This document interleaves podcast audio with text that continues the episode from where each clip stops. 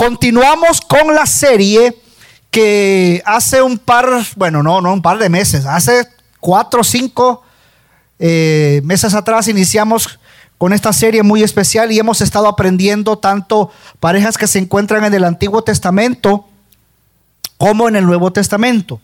Eh, y esta noche estoy muy contento porque es un tema muy especial. Sé que en todos estos temas anteriores de las parejas que, hemos encontrado a lo largo de la Biblia, pues sé que hemos aprendido las enseñanzas tanto que nos deja eh, en este caso la mujer hacia las, hacia las esposas, como también los hombres que deja a los esposos, ¿verdad? Así que, y en esta noche quiero compartir un tema muy especial, y es una pareja que se encuentra ya en el Nuevo Testamento, específicamente en el libro de Lucas. Y vamos a mantenernos nada más en el capítulo 1, pero de este capítulo 1 encontramos a una pareja, sus nombres, Zacarías y Elizabeth. Así que el título de esta enseñanza, Zacarías y Elizabeth, compañeros con corazones puros. Hay un versículo bien importante y lo voy a iniciar así, porque este versículo resume eh, prácticamente todo lo que conlleva con esta pareja. Y es el versículo 6 del capítulo 1 y lo leo y dice así, ambos eran justos delante de Dios. ¿Cómo eran? Justos y andaban, dice, irreprensibles en todos los mandamientos y ordenanzas del Señor. Para poder entrar en materia rápidamente, hay seis, siete cosas que podemos aprender de ellos. La primera es que en el capítulo 1 del versículo 5 al 7 encontramos algo muy importante. Encontramos una pareja poco común. Pastor, ¿y por qué poco común? Bueno, es interesante darnos cuenta que ambos eran de linaje sacerdotal de Aarón, es decir, el hermano de Moisés. Pero es interesante ver porque en esa época podemos ver claramente que en estos versículos del 5 al 7 encontramos que ambos caminaron con Dios. Y no solamente eso, sino que ambos obedecieron sus mandatos. Por eso es que es interesante ver que el resultado de de que ambos caminaron con Dios y de que obedecieron sus mandatos, claramente vemos en esta historia que Dios les dio un hijo, el cual sería el mensajero que anunciaría la venida del Hijo de Dios. Y nada más, nada menos estamos hablando que ellos eran los padres de quién? De Juan el Bautista. Ahora bien, de los versículos 8 al, al versículo 10, encontramos algo que se da en ellos, una oportunidad única. Y aquí esta, esta parte bien importante. ¿Sabe por qué? Porque los sacerdotes, es interesante, tenían nada más, escuche bien, dos turnos al año. Y es interesante ver que durante esos años, Zacarías, porque Zacarías era un, era un sacerdote, había realizado diferentes labores en el templo dos veces al año. Pero también es importante ver que en estos versículos encontramos que en esta ocasión fue diferente. Porque esta vez dice, según vemos acá en la Biblia, que fue elegido por sorteo entre los demás sacerdotes que presidían esta tarea tan especial. Y eso lo hace único. Ahora bien, en los versículos 11 al 17 encontramos algo importante también en esta historia. Aquí vemos claramente que se le apareció el ángel Gabriel, como lo vemos en el versículo 11. Y dice, y se le apareció un ángel del Señor puesto en pie a la derecha del altar del incienso. Qué importante. Vemos que un ángel se le aparece para darle una buena noticia. Y la buena noticia es que le dice a él cómo iba a llamarse su hijo también. Pero también es importante ver, cuando comenzamos a ver toda esta historia, que aparte de eso le da seis papeles que su hijo iba a desempeñar en su vida. En los versículos del 18 al 22 encontramos también algo muy importante. Así como en todas las parejas, ¿no? Ahora bien, no pierda de vista que a estas alturas tanto Zacarías como Elizabeth ya eran avanzados de edad. Y esta historia nos recuerda a la de Abraham, ¿no? ¿Sí? ¿Se acuerda?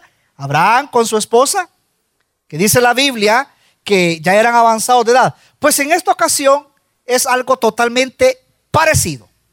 Porque Zacarías y Elizabeth eran ya ancianos. Pero cuando usted lee estos versículos encontramos algo importante. Y es que el ángel le dijo que lo iba a, dar un hijo para que fuera el, el que iba a abrir el camino. Pero en todo esto es interesante ver que ocurre algo. ¿Y qué es lo que sucede ahí?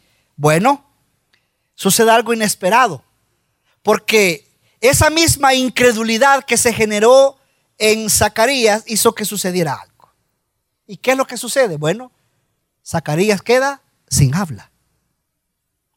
Pero sin embargo, no vamos a dudar que esta era una señal también que se daba ya en el Antiguo Testamento y que acompañaba con frecuencia una palabra de profecías.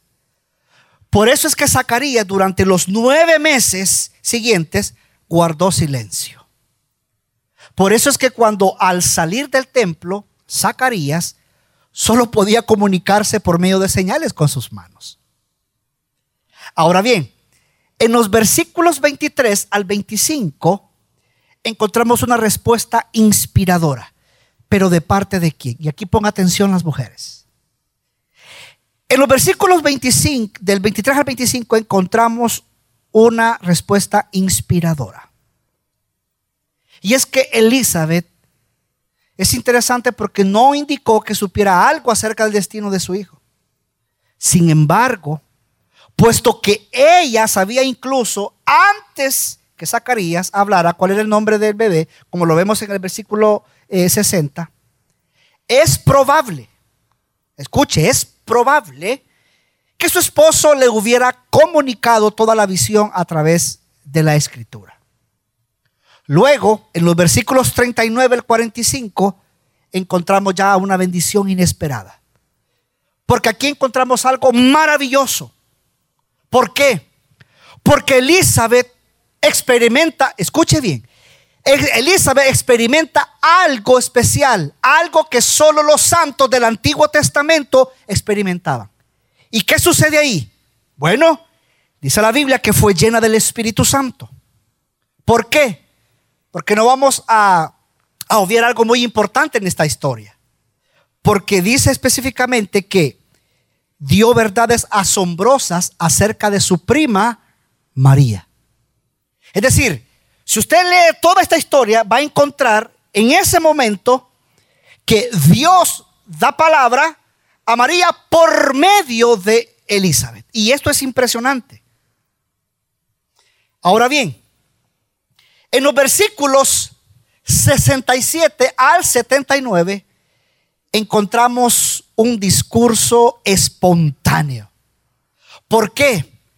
Porque luego de eso, Zacarías, eh, luego de recuperar su voz, da una profecía maravillosa.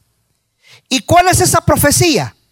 Bueno, él reveló que su hijo Juan sería llamado profeta del Altísimo. ¿Por qué, pastor? Porque él iría delante de la presencia del Señor. ¿Para qué? Para una sola misión. Para preparar el qué? El camino. Diciendo todo esto, haciendo un breve resumen de lo que es la historia de esta pareja, quiero rápidamente, porque luego de esto vamos a discutir este tema en las mesas, quiero que rápidamente veamos algunas lecciones o enseñanza, en primer lugar, que Elizabeth da para las esposas en esta noche. Y la primera enseñanza o la primera lección que encontramos de Elizabeth para las esposas es, tus sueños no siempre se hacen realidad. ¿Por qué? Porque encontramos claramente que Elizabeth fue una mujer bendecida. Ahora bien, para empezar su lista de bendiciones no vamos a obviar algo importante que dije al principio. No olvide de que era hija de un sacerdote de Israel. Y eso es importante. Es muy importante. De eso, de, de hecho, perdón, podría arrastrar su linaje hasta Aarón, como lo vemos en la historia, según la genealogía. El primer sumo sacerdote de Israel. De hecho, estudiando esta historia, encontré algo sumamente espectacular que no sé si usted lo sabía, pero se lo voy a compartir. De hecho, Elizabeth eh, llevaba el nombre de la esposa de Aarón. Y Elizabeth significa, Dios es mi juramento. Y esto es importante. Porque además de todo eso, se había casado con un sacerdote para esa época totalmente respetable. Si bien es cierto, en el día de la boda de Zacarías y Elizabeth, lo más seguro que quizás todos habían pronosticado a esta pareja una larga vida, como cuando usted y yo nos casamos, ¿no? Que de repente llegan los amigos y le dicen, te deseo que la pases bien. Y la hemos pasado bien, ¿no? Padre Santo. La hemos pasado bien, ¿no? Hombres, contéstenme, por favor. ¿Le hemos pasado bien? Eso. Todos habían pronosticado una larga vida con muchos hijos. Pero pasaba algo. Por desdicha, la vida real en la vida real de ellos, no sucedió conforme a los pronósticos. ¿Por qué, pastor? Porque en lugar de verla como una mujer bendecida, la comunidad religiosa vio la esterilidad de Elizabeth como una maldición de Dios. Y es aquí donde te pregunto a usted, mujer que estás aquí en esta noche. ¿Cómo ha resultado la vida para ti? Tal vez todos tus sueños se han cumplido. O tal vez sientes que todavía esperas que la vida empiece. Tal vez sientas que hay más dolor y desilusión de lo que puedes soportar. La vida probablemente ha sido un camino de desvío ha sido un camino de obstáculos. Ha sido un camino de barreras inamovibles. Pues quiero que sepas que esta fue exactamente la historia de Elizabeth. Una vida de sueños frustrados. Pero en lugar, en lugar de entregarse Elizabeth a la autocompasión, ¿Sabe qué sucedió en esta mujer llamada Elizabeth? Elizabeth eligió usar su condición para adquirir fortaleza espiritual. ¿Por qué? Porque rehusó dejar que su pena la hundiera. Antes bien, hizo todo lo contrario. Se levantó y echó mano de la fortaleza de Dios.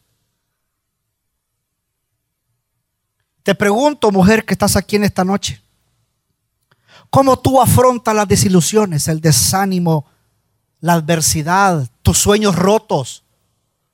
¿Cómo los enfrentas? Y es aquí donde se aprende una lección maravillosa de esta mujer llamada Elizabeth. No olvide, cuyo nombre significa, dijimos, mujeres Dios es mi juramento. Sin importar, sin importar cuál sea tu situación, mujer que estás aquí en esta noche, y tú que me ves, busca la fortaleza de Dios cada día. ¿Por qué?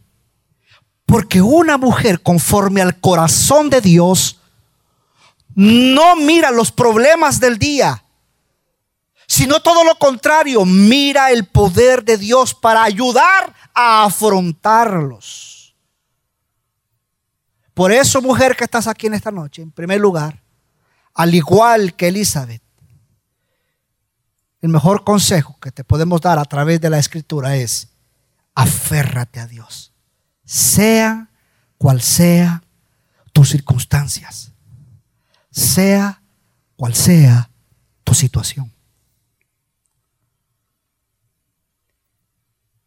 ¿Qué otra lección podemos extraer de Elizabeth? Bueno,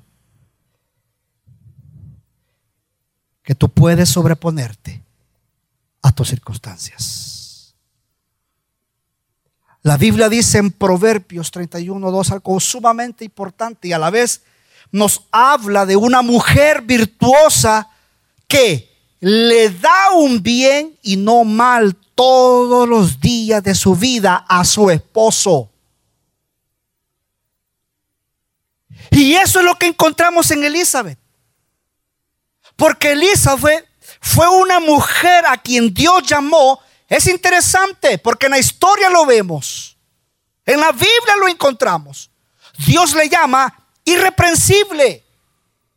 Una mujer virtuosa. ¿Por qué, pastor? Porque a ella, a Elizabeth, el estigma de la esterilidad, lo más seguro que debió pesarle mucho. Mucho. Conozco de situaciones muchas veces de mujeres que me lo han comentado, el dolor que sienten por no ser madres.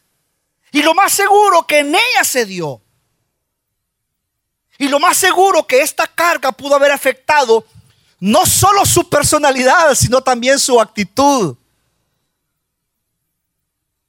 Para ella hubiera sido fácil hundirse en la depresión, hundirse en la desesperación, hundirse en el desaliento. Pero claramente vemos en la historia del libro de Lucas que no fue así.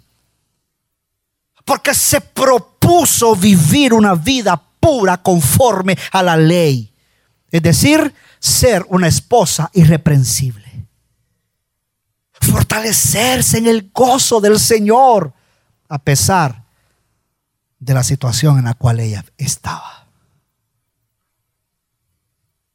Es por eso, amados y amadas, que la actitud de Elizabeth ante la vida y frente a la adversidad era algo que provenía de Dios. ¿Por qué? Porque solo Dios puede traer contentamiento como lo vemos en la Biblia. Porque solo Dios puede traer paz en las circunstancias de tu vida. Mujer que estás aquí en esta noche y que nos miras. Cuando tu fortaleza mengua, cuando tú sientes tristeza o cuando tú sientas que la desesperación entra en tu alma, solamente hay un consejo que puedo darte. Mira tu Biblia. Mira tu Biblia. Mira la palabra de Dios.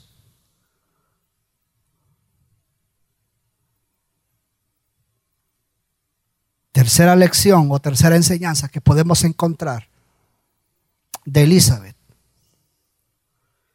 Siempre, siempre es posible. Escucha, siempre es posible crecer espiritualmente. No vamos a obviar algo en la vida de Elizabeth. Y es lo siguiente. Elizabeth soportó por años, por muchos años, años de desprecio por parte de la comunidad, porque no pierda de vista algo muy importante acá, porque para los judíos esa era una, esa era una maldición.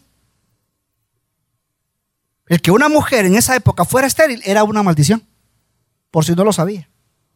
Así que, por favor, piensa en esto. Piensa en esto. Pasó años soportando el desprecio de la comunidad pastor. ¿Y, qué hizo para soportar eso? Lucas capítulo 1, versículo 6, el que leíamos al principio. Ambos eran justos delante de Dios y andaban, ¿qué dice? Irreprensibles. En todos los mandamientos y ordenanzas de quién? Del Señor. ¿Qué maravilloso lo que encontramos aquí en este versículo, porque significa entonces que ella era intachable. Escúchame mujer que estás aquí en esta noche. Ella no sucumbió a la envidia, no arremetió contra alguien, ella no se vengó, ni mucho menos trató de defenderse. Le importó poco a ella poder aclarar la situación que vivía. No pasó horas cada día pensando en cómo desquitarse de quienes la atormentaban. Mujer que estás aquí, ella no culpó aún ni a su esposo Zacarías,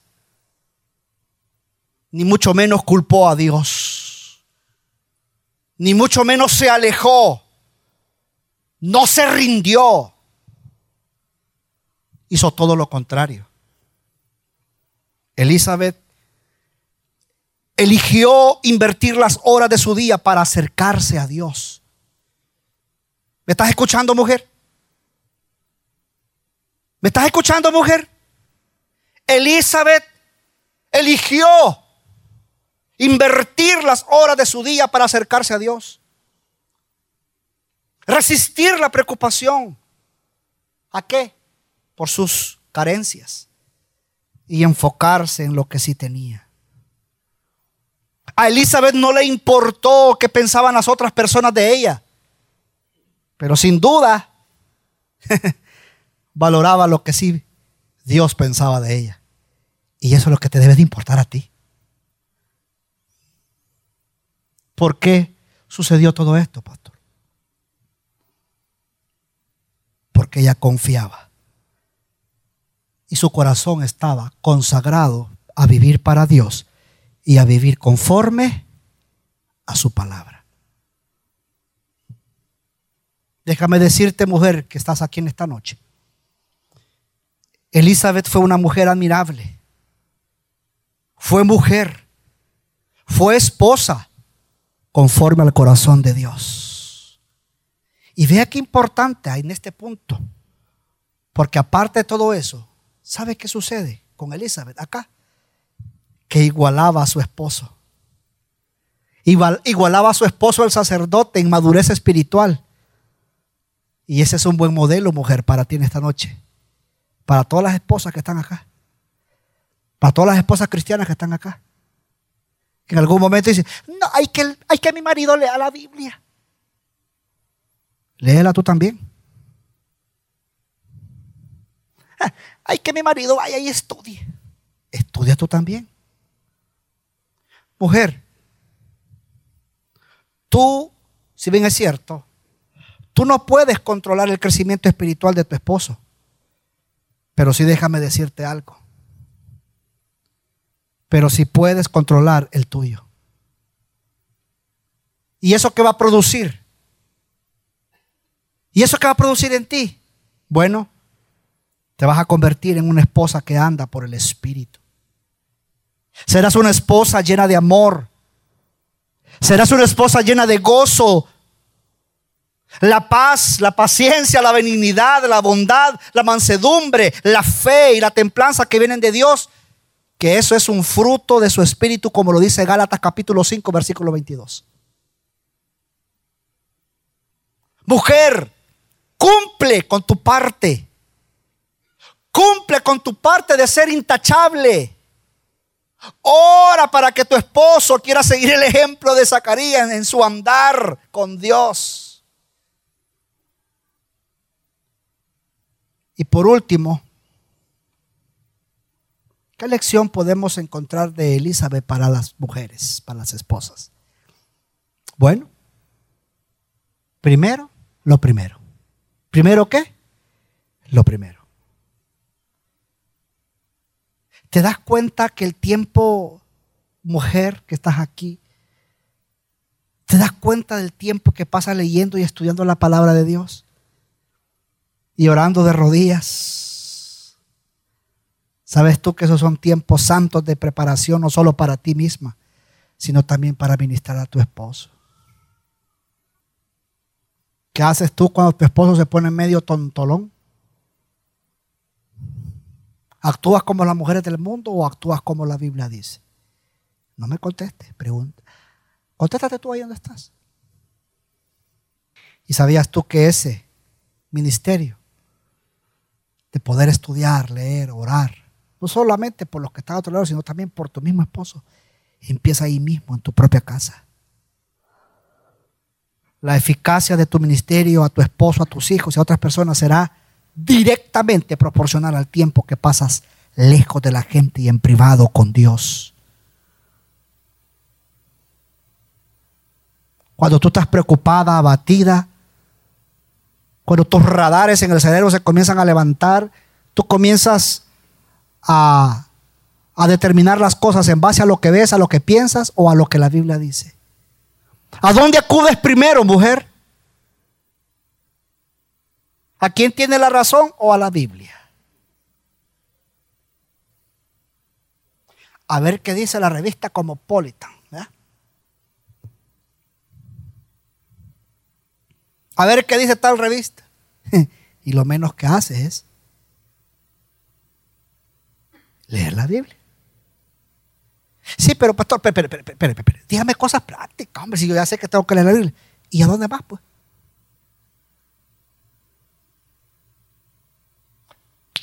Tengo un libro que es poderoso, me lo estoy leyendo.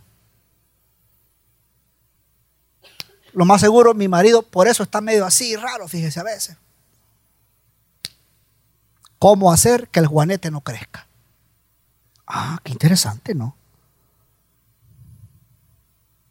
Hmm. No ignores la Biblia. Porque si tú dices ser una mujer cristiana, significa que esto es tu fuente de autoridad.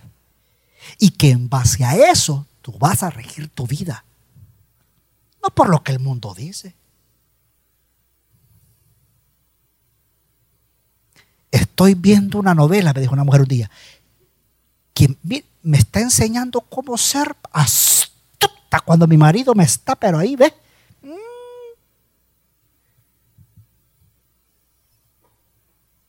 ¿Cuánto tiempo pasas en la escritura? Primero, lo primero. Ahora bien, usted y yo como hombres en esta noche. Porque usted como mujer haber dicho, ah, qué bonito, solo a mí me están tirando. Espérese, que vamos con los hombres. Porque lecciones de Zacarías para nosotros, uh, poderosísimas. ¿Y cuál es la primera lección o enseñanza que Zacarías nos da a nosotros como hombres? Bueno, número uno, lo que importa es tu corazón. Lo que importa es que, hombre, ay Dios mío, lo que importa que es tu corazón. Y es que mira, como hombre y esposo cristiano, tú quieres que la piedad sea la cualidad más sobresaliente en tu vida. Pues te tengo una noticia. Zacarías un hombre de Dios en esta noche nos da muchas pistas acerca de cómo puede ser un hombre y esposo conforme al corazón de Dios. Y así es como se describe el corazón y la vida interior de Zacarías. ¿Cómo dice la Biblia? Que era un hombre que justo. Era un hombre que, amados, justo. ¿Delante de quién? Delante de Dios. Pero no solamente era justo delante de Dios, sino que también, como lo vemos en el, en el versículo 6 del capítulo 1, era un hombre que irreprensible. Era un hombre que irreprensible. Y aquí présteme mucha atención. Porque muchos esposos hoy en día se ven piadosos a los ojos de los demás. Y especialmente en la iglesia.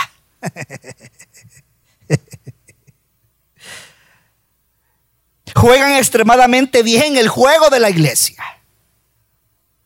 Profesan la fe en Cristo. Exhiben todas las actividades externas de la piedad. Pero sucede algo. Fallan a los ojos de Dios. ¿Por qué, pastor? Porque no son irreprensibles en la vida diaria. Ni tan siquiera intentan serlo. Pero en Zacarías encontramos algo sumamente importante. Porque en Zacarías nos damos cuenta que él caminó con Dios diariamente.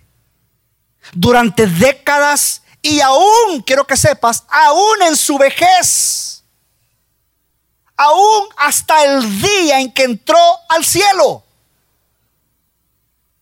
Pastor, mire, ¿y qué hizo él?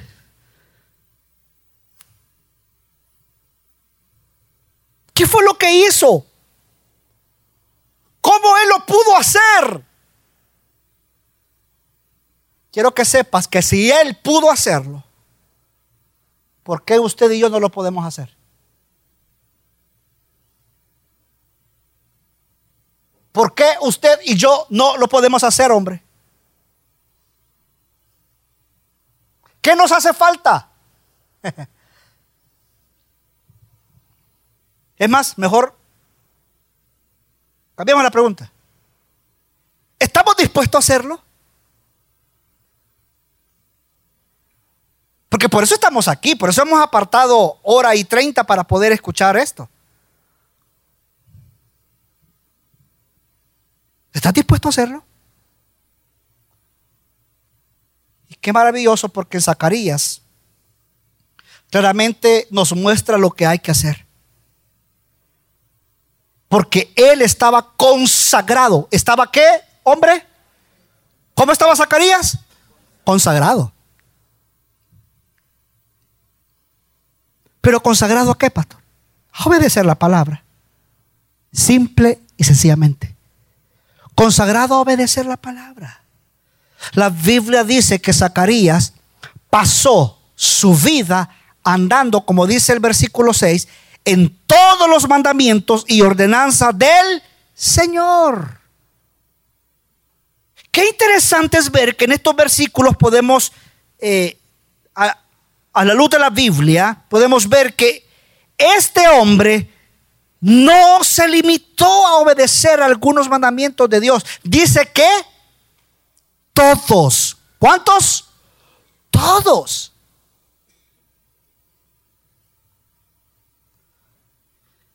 Entonces, amados, ¿qué necesitamos usted y yo para poder ser hombres conforme al corazón de Dios? Bueno, en primer lugar, ponme atención, en primer lugar, necesitamos y es preciso tener un conocimiento básico de la palabra de Dios. Y eso implica que debemos estudiar la palabra de Dios. Y eso implica que es preciso tener un deseo profundo por obedecerla. ¿Por qué? Porque Dios no ha establecido normas imposibles para su pueblo. Su palabra dice que un hombre puede ser irreprensible y Zacarías se constituye automáticamente en un ejemplo para usted y para mí. Así que en primer lugar dijimos, la primera lección, lo que importa es que el corazón. Eso es lo importante. En segundo lugar, Segunda lección o segunda enseñanza que podemos encontrar de este hombre llamado Zacarías. Bueno, que el matrimonio es en lo bueno y en lo malo. Hombre que estás aquí, diga conmigo, el matrimonio es en lo bueno y en lo malo.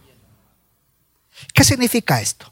Bueno, creo que a estas alturas usted ya pudo haber observado al hermano Zacarías y a la hermana Elizabeth que sufrieron el estigma social de no tener hijos. Un problema que afrontaron ambos. Un problema que vemos claramente en esta historia. Pero también vemos que esta pareja nos enseña que siempre habrá algún tipo de dificultad que aflija probablemente también a un matrimonio. ¿Qué está afligiendo hoy en día a, tu matrimonio? Siempre habrá algún problema. Siempre habrá una molestia que pueda causar dificultades. Sin embargo, Zacarías y Elizabeth, claramente podemos ver que se salieron del molde. ¿Por qué, pastor? Porque ellos claramente se puede ver que sobrellevaron la carga emocional de la infertilidad a lo largo de todo su matrimonio. Y aún así vemos que la Biblia declara que ambos eran qué? No pierda de vista, justos. ¿Cómo eran ellos? Justos. Y es maravilloso porque esta pareja, ¿sabe qué? Se negó. ¿Se qué? Se negó. ¿A qué? A permitir que una circunstancia adversa afectara a su relación con Dios y su amor mutuo. ¿Qué está afectando contigo hoy en día? ¿La relación con tus hijos probablemente? ¿La relación entre ustedes mismos? Ah, ya me di por vencido. De todos modos, bien dice aquel corito, ¿verdad? Rata de dos patas. Animal rastrero.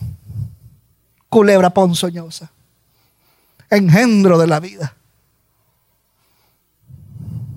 Ya, no lo va a cambiar. De todos modos, ya me monté en este caballo.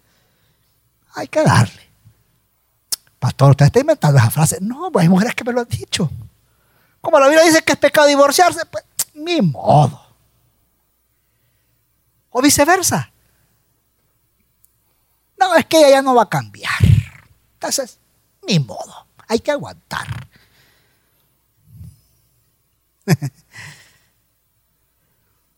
Esta pareja se negó a permitir que una circunstancia o cualquier circunstancia afectara en su relación con Dios y sobre todo su amor mutuo.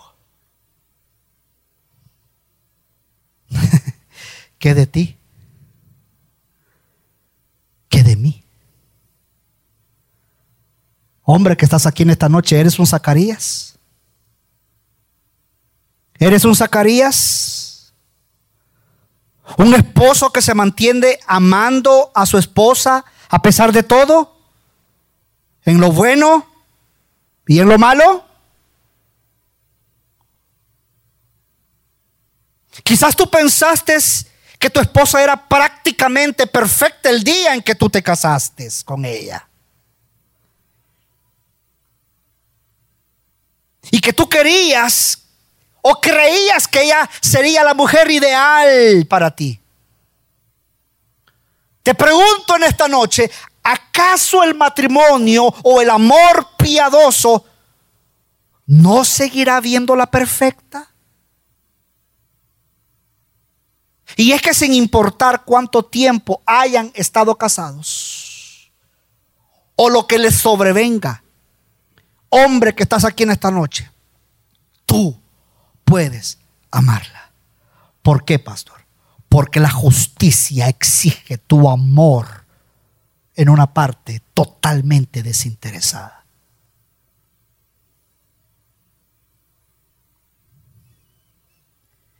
Y esto me lleva al tercer punto. Y es que debemos comprometernos, no solo a amar, sino también a orar por nuestras esposas. Claramente aprendemos en esta historia que Zacarías lo hizo. ¿Por qué? Porque cuando el ángel Gabriel habló a Zacarías, dijo en el versículo 13, capítulo 1, no temas. ¿Cómo le dijo? No temas, porque tu oración ha sido oída. ¡Wow! Tu oración ha sido qué? Oída. Y tu mujer, Elizabeth, te dará a luz un hijo. Y le llamará su nombre Juan. Wow. Las palabras del ángel claramente dejan claro que Zacarías había orado para que Elizabeth tuviera un hijo. Tal vez había orado por este asunto durante muchos, muchos años. Es más, lo más seguro que estaba orando por eso cuando el ángel le habló justamente frente al altar, cuando él estaba cumpliendo sus deberes sacerdotales. Y aquí es importante porque las oraciones de Zacarías a favor de su esposa, quiero que sepas, mi amado, que son un modelo para tu misión como esposo. ¿Quieres ser un esposo más amoroso y cuidadoso? Bueno, tu primera tarea consiste en determinar entonces cuál es la carga, el reto o la aflicción principal que afronta tu esposa. Y luego, ministrala. Ora fielmente por ella. Y tu mujer, déjate ministrar por tu esposo. ¿Y qué me va a decir este cabezón a mí? Me recuerdo en una ocasión, hablando acerca de la economía con, esta, con una pareja. Sí, permite que tu esposo eh, eh, lleve las riendas, la economía en tu hogar. Y usted me está pidiendo a mí eso. Si este cabezón nos ha tenido cuatro años en quiebra, en bancarrota la familia. Yo soy la que llevo la economía en la casa. ¿Sabe qué? Yo soy la que decide cuántas va a demandar. ¡Ah, hombre! Le digo yo, qué terrible. Y usted me está diciendo a mí que yo me debo de sujetar a él. No, permítame. Pues sí. Si, eso ese es el plan establecido en la Biblia.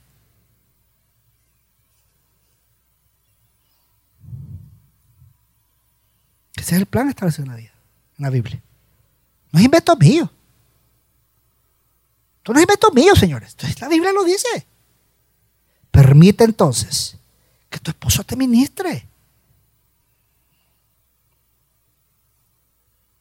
Probablemente, hombre que estás aquí, probablemente tú como hombre quizás ya sepas cuál es la situación. Pero has olvidado quizás lo más importante. Instruirla en la palabra y orar por ella. Así de sencillo. Pues quiero que sepas, hombre que estás aquí en esta noche, que ha llegado la hora de empezar. Y si no sabes cuál es su problema, entonces ¿sabes qué? Ten valor y decirle, ¿sabes qué? ¿Te sucede algo? Pregúntale.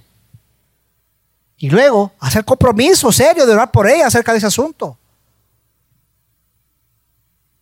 Imagina lo maravilloso que será para ella saber que tú, tú, como esposo, la vas a acompañar a sobrellevar su carga. Juntos. Y esto es lo que hizo Zacarías. Ve problemas de ella. Hay que ver.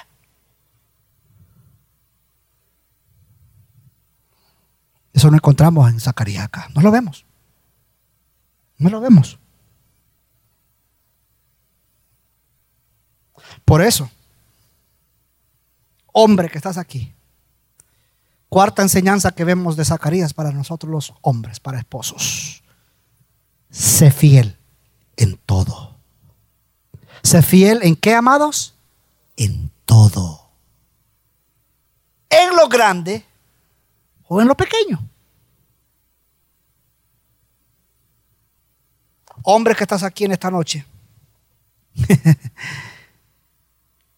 Tú sientes a veces aburrido, significante e, e infractuoso esa obra que tú haces en el hogar. Pues quiero que sepas que si alguien hubiera podido pensar que su profesión era poco aburrida, ese es Zacarías. ¿Sabías tú que se calcula que había al, menos en ese entonces mil sacerdotes en cada año de las 24 clases? ¿Sabías tú eso? Y que cada uno de ellos servía en el templo únicamente dos semanas al año. Así que haz números rápidamente. Eso significa que entonces se supone que habían aproximadamente 24 mil sacerdotes. ¿Sabe qué significa eso? Hagamos cuenta. Significa que cada sacerdote esperaba alrededor de 50 semanas solo para hacer su trabajo una tan sola vez. Y ese trabajo era importante, pero a la vez era un inmenso privilegio. Pero con tantos sacerdotes y el tiempo inactivo, algunos podían sentir que su trabajo era un poco significante. Pero sin embargo en esto, Zacarías tampoco fue el hombre típico. ¿Por qué, pastor? Porque él comprendía que servía a Dios sin importar qué papel le asignaba, sin importar la espera de su día de servicio para presentarse. Porque con todo Dios honró, honró, honró, honró grandemente la fidelidad de Zacarías al ser uno de los pocos elegidos para ofrecer el incienso en el lugar santísimo. Qué impresionante porque este humilde sacerdote nos deja ver claramente un ejemplo poderoso de fidelidad. Y es aquí donde usted y yo aprendemos algo importante porque también se espera de nosotros que seamos fieles. ¿Por qué? Porque como siervos de Dios se nos requiere que seamos hallados fieles, como lo dice Primera de Corintios capítulo 4. Porque debemos ser fieles de la palabra y de hecho, como lo dice Colosenses capítulo 3. Porque además la fidelidad es un fruto del Espíritu, como ya lo veíamos en Gálatas 5. Así que, ¿cuál es la conclusión? Que también la fidelidad es una cualidad piadosa. Significa entonces, amados, que debemos ser fiel en nuestro trabajo, pero que al mismo tiempo no descuides tu fidelidad de nutrir a tu esposa, de nutrir a tu familia en las cosas de Dios. Está bien. Sé fiel en proveer para tu familia. Y sé especialmente fiel a tus votos de amar, valorar y honrar a tu esposa. En lo bueno y en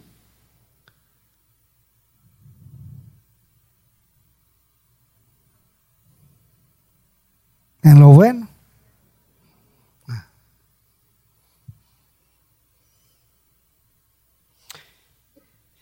Ya para terminar, para que usted pueda discutir este tema en su mesa.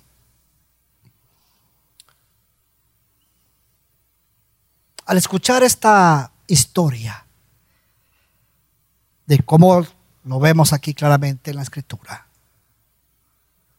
¿cómo usted y yo podemos construir un matrimonio que le dé gloria a Dios. Bueno, esposo y esposa que estás en esta noche, comprométanse mutuamente a crecer espiritualmente. Hagan lo que sea necesario para mantenerlo. Honren a Dios y Él los honrará, porque la Biblia lo dice. Su decisión, su decisión y compromiso de enfocarse en su crecimiento en Cristo, sabe que eso va a ser un paso determinante que les permitirá avanzar en su propósito de convertirse en una pareja conforme al corazón de Dios. Sin esta determinación de decisión, y de compromiso de enfocarse en el crecimiento de Dios. Sin esta determinación para crecer y alcanzar la madurez, será difícil mantenerse en su andar con Dios como individuos y especialmente como parejas. Todo lo que logren, todo lo que logren avanzar más allá de este punto de partida con Dios como el centro de sus vidas, como el centro de su matrimonio, les permitirá más adelante edificar una relación fuerte con Dios. No pierda de vista cómo iniciamos esta enseñanza. Recuerden, recuerden el versículo lema versículo 6. Ambos eran justos delante de Dios. Y ambos andaban irreprensibles en todos los mandamientos y ordenanzas del Señor.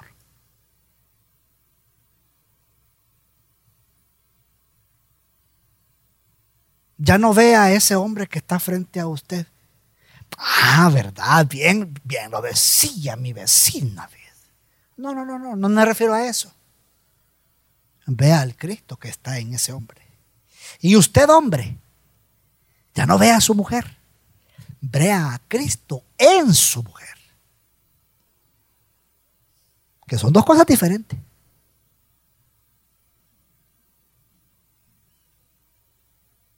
Amemos a Dios. Honremos a Dios. Porque como lo dice la Escritura, Él nos honrará. Amén. Vamos a orar.